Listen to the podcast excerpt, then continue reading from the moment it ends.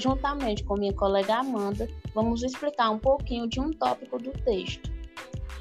A renovação do serviço social brasileiro se constituiu dentro de três tendências, onde vamos nos aprofundar na segunda, que foi a reatualização do conservadorismo.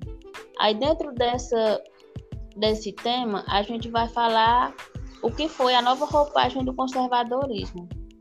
Aí a gente vai começar falando um pouquinho o que foi a reatualização do conservadorismo, que ela foi uma vertente alternativa que tem como teoria social a fenomenologia e a Ana Augusta de Almeida, ela vem com uma nova proposta, que na verdade não é tão nova e é apenas a volta do serviço social tradicional. Mas como não dava para trazer de volta o neotomismo, nem a teoria, nem a teoria do, da Igreja Católica, ela foi se basear na fenomenologia. E aí a primeira roupagem que a reatualização do conservadorismo ela ganhou foi a exigência e a valorização da elaboração teórica, porque era necessário que se criasse uma teoria para que se avaliasse a prática, porque precisava produzir e organizar os conhecimentos para que a prática profissional fosse fundada. E aí essa prática ela se recai na sua ênfase na introdução do empirismo e do praticismo. E aí essa ênfase ela se estende ao nível da formação com preocupação de como seria a adequação reproduzida na categoria profissional. Então é num primeiro momento que a, a reatualização do conservadorismo ela fazia crítica à tendência modernizadora, em, em especial com relação à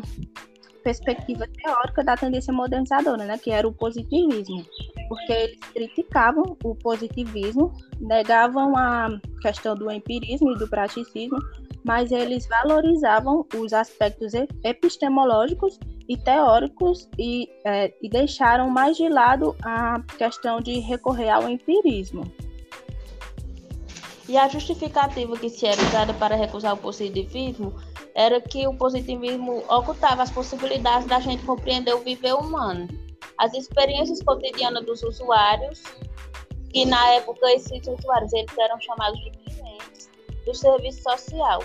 Aí essa crítica, basicamente, ela incide sobre dois componentes do legado positivista, que são incorporados ao tradicionalismo do serviço social, que foi a interpretação, interpretação causalista e fatorial da sociedade e a sepsia ideológica do conhecimento, eles consideravam o homem em todo, em todo o seu interpessoal de relações.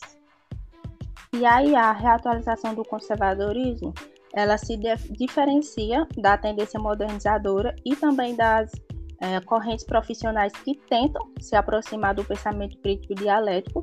E aí o serviço social ele é posto como uma interferência que se firma rigorosamente nas fronteiras da ajuda psicossocial. E quanto a isso, a Ana Augusta de Almeida é claríssima quando ela fala que a nova proposta é uma metodologia genérica pensada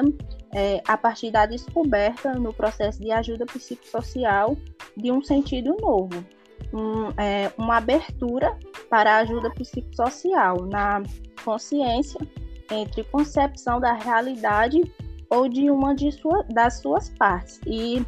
é, os projetos humanos e sociais na sua situação humana, teórica e concreta. E foi esse o nosso trabalho.